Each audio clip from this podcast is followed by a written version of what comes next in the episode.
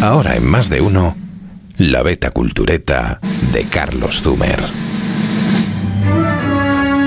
No es un chiste, lo prometo. Van de excursión a cazar patos tres directores de cine. Steven Spielberg, Robert Zemeckis y Quentin Tarantino. Organizador del evento, el más veterano, Spielberg. Era el otoño del 94. El flamante director de la premiada La lista de Schindler planeó el encuentro. El motivo es exactamente lo que esperarías de alguien como Spielberg. Quería que Zemeckis y Tarantino hicieran piña, porque ambos directores iban a tener que competir todo el rato en las próximas semanas por todos los premios a los que estaban nominadas sus exitosas películas de aquel año, Forrest Gump y Pulp Fiction.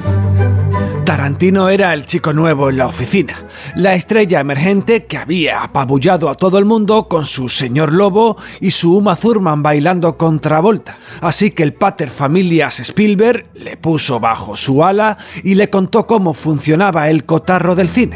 Caminando por el bosque, cuenta Tarantino, el tío Steven le fue diciendo. Esto es lo que va a pasar, Quentin. No creo que ganes el Oscar a Mejor Película, ni a Mejor Director.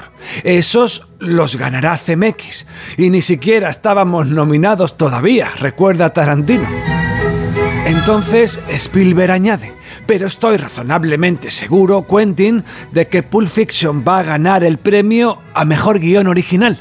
Y Steven le mira y remata. No está mal para ser tu segunda película. Meses después ya sabes lo que pasó. Spielberg clavó la quiniela.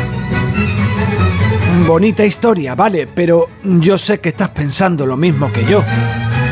¿Cómo puede ser que al director de ET le guste cazar patos?